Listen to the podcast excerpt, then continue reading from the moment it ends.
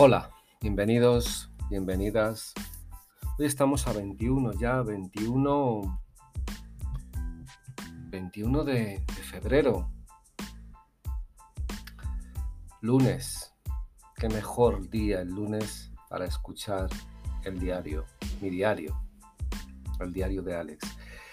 Recordarte que si me estás o si lo escuchas por YouTube, pues mm, espero que te mm, suscribas a mi canal. Tengo un canal nuevo exclusivamente de podcast, que es donde los estoy subiendo, que espero que des a la campanita, que espero que que espero que te suscribas y que espero que des algún like, por favor, que te lo agradecería mucho y que lo compartas, que te lo agradecería más.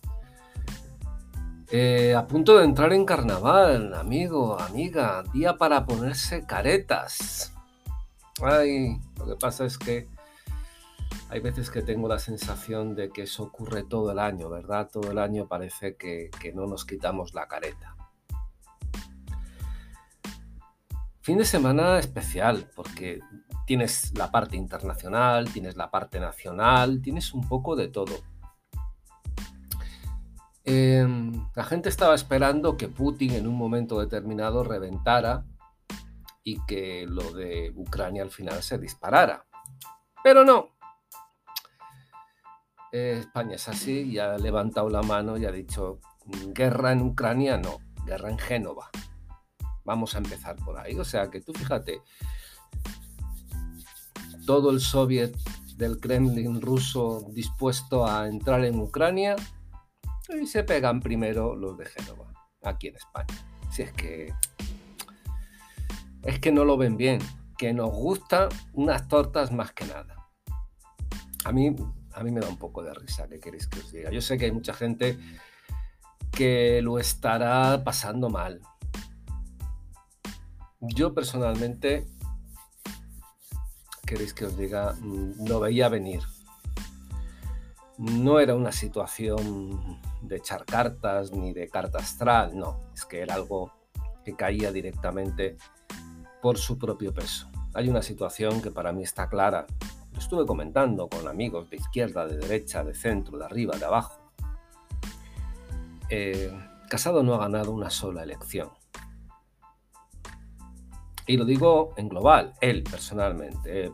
Él se metió directamente en la catalana prácticamente en primera persona que no debió de hacerlo y desde luego no de la manera que lo hizo, ni con la propuesta que tiraba directamente hacia adelante y le tumbaron. Vamos, que no desapareció el PP de milagro. Después viene el, voto de censura de, de Vox, y la fastidia, evidentemente, porque el tipo de respuesta que dio es como si se le hubieran directamente encendido todos los pilotos extraños, cuando Vox está destinado a llevarse bien con, el PP, igual que el PP está destinado a llevarse bien con Vox y que nadie se extrañe. Dicen, ¿qué estás contando? Bueno, pues acordémonos de que un día Sánchez no podía dormir pensando en que Iglesias iba a andar por la Moncloa y acabaron encamándose. Qué raro hay en eso. Es política, es política. Pero ahí hay algo que le puede mucho a Casado y es el yo. Yo no sé si le aconsejan, si no le aconsejan, pero hay una gran cuestión de ego metida, metido por en medio. Y siguen las elecciones y de repente eh, la de Madrid no querían que se produjera y Ayuso, porque ve la situación, se adelanta, pega un break se planta y barre, que por mucho que, estuviera con, ella en el balcón celebrándolo, por dentro decía, jo, ha sido por ti, no por mí, ha sido por ti. Y esa sensación de alegría era de estas veces que te ríes, pero que por dentro estás que te comes, que te comes. Ahí viene el segundo palo. Y llegan las elecciones de Castilla y León, que no tenía que haberlas hecho, pero se le puso que las había que hacerla y prácticamente pues no se llevó el chasco por de milagro. Pero dejó a su presidente, el presidente de Castilla y León, pues un, mediano problema importante que tendrá que aliarse con vos, porque evidentemente el PSOE no va a querer ayudarle y vos le ha dicho cómo y de qué manera puede ayudar, puede meterse y puede dar el sí a la a su toma de presidente. Todo eso se une. Yo creo que ahí Casado explota directamente.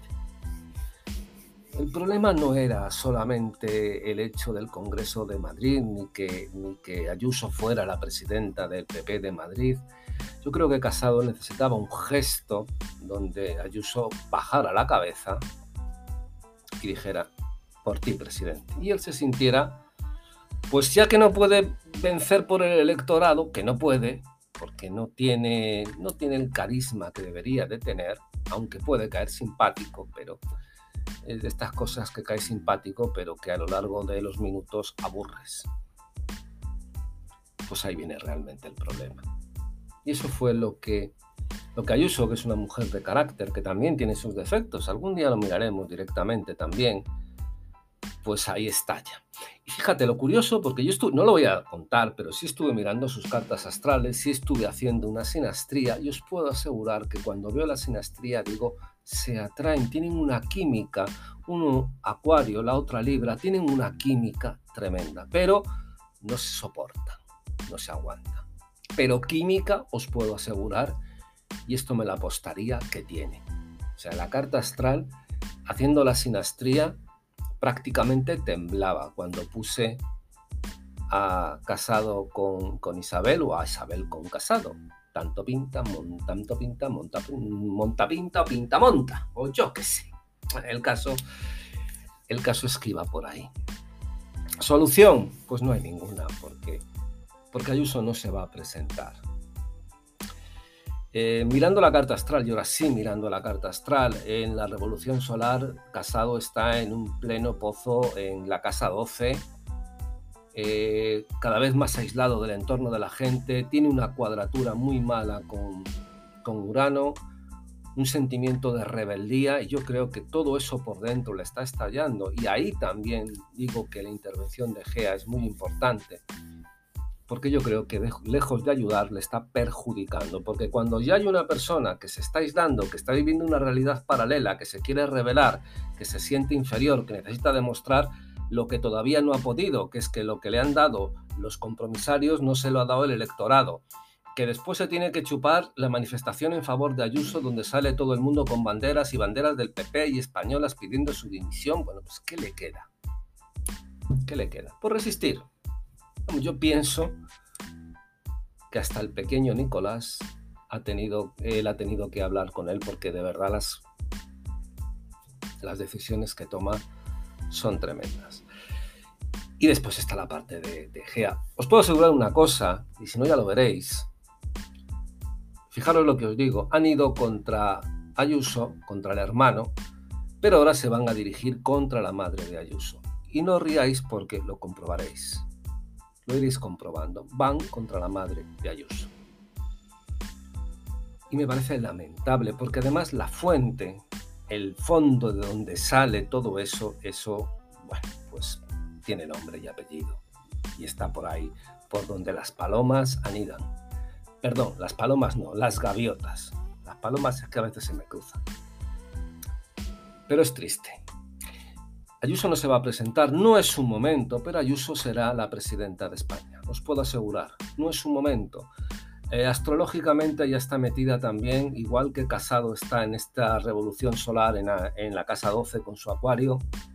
Ella está en su, casa, en la casa número 8, pero además con una cuadratura muy mala eh, con Plutón. No es su momento. Su Sol hace una cuadratura con Plutón en su casa 8. No es el momento de ruptura eh, tiene también una mala cuadratura con la luna, lo que significa que internamente tiene dudas sobre sí misma.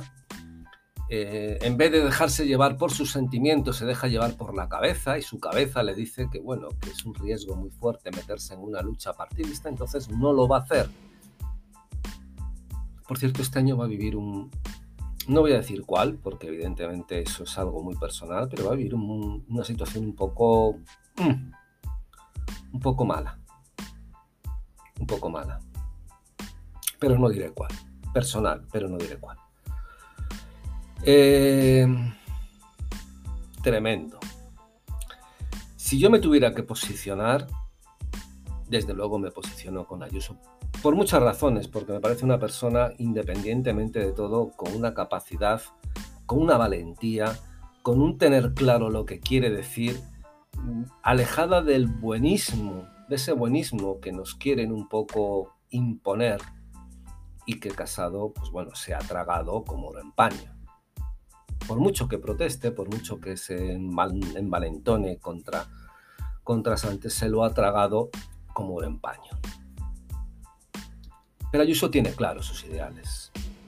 Lucha por su ideología. A mí me parece una mujer, y lo digo francamente, tremendamente sincera, con capacidad, con carácter. Y para mí solamente tiene el defecto que es tremendamente insegura de lo que puede llegar a hacer. Tremendamente insegura en sus capacidades. Si esta persona tuviera una, creencia más fuerte en ella, no habría ni Casado, ni Feijó, ni Gaviotas, ni Egea que le impidiera estar ya dirigiendo el Partido Popular, os lo puedo asegurar, pero llegará su momento, no es este. Pues con eso hemos estado de momento el fin de semana. Después tenemos la otra gran historia, la de Rusia, la de Ucrania. Yo, independientemente de todo, a ver, a veces pienso en la historia que tienen montada. Yo veo a Biden y de verdad me dan pena los ucranianos, porque les están metiendo, les están metiendo en una historia donde les van a dejar absolutamente tiradas. Si Rusia, independientemente de los bloqueos, independientemente que le están exigiendo a Putin de todo, entra, se va a comer Ucrania. Me dirán, no, pero está Estados Unidos. Estados Unidos se irá, porque Biden tiene una tendencia a, a irse lo más rápido posible. Por cierto, Tamara Harris, la vicepresidenta, ¿dónde está metida en Estados Unidos? ¿Dónde está? ¿Qué hace?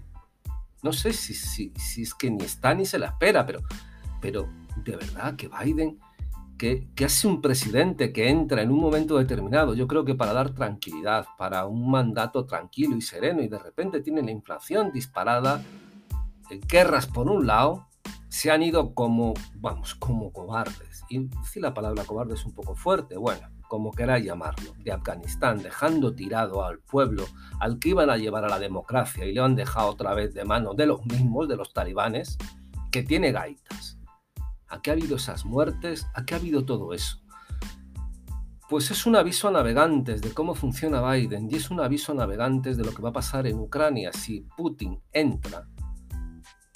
Si Putin entra, a no ser que haga una barbaridad enorme, se va a llevar Ucrania, porque los americanos al final, mm, bueno, en plan económico, la ONU, todo ese tipo de rollos que ya sabemos que no conduce a nada, y Putin no puede perder Ucrania.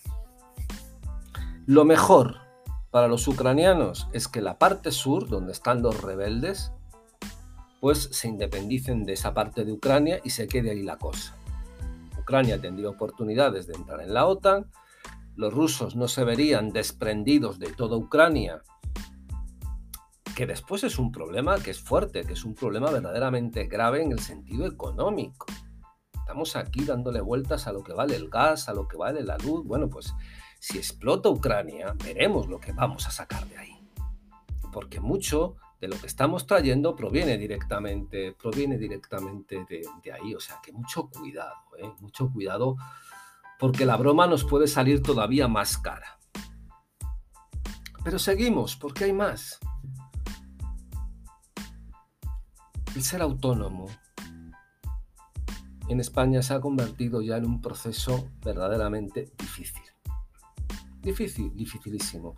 Hay unos impuestos indirectos que cada vez están subiendo más, que esa es otra. Algún día, porque también ha ocurrido, lo he visto, Digo, algo tengo que comentar, pero es que de verdad se me acaban las fuerzas. Es monstruoso. Es monstruoso porque están creando unos impuestos. Unos impuestos que van a machacar al autónomo. Y es que hay mucho autónomo. Mucho autónomo.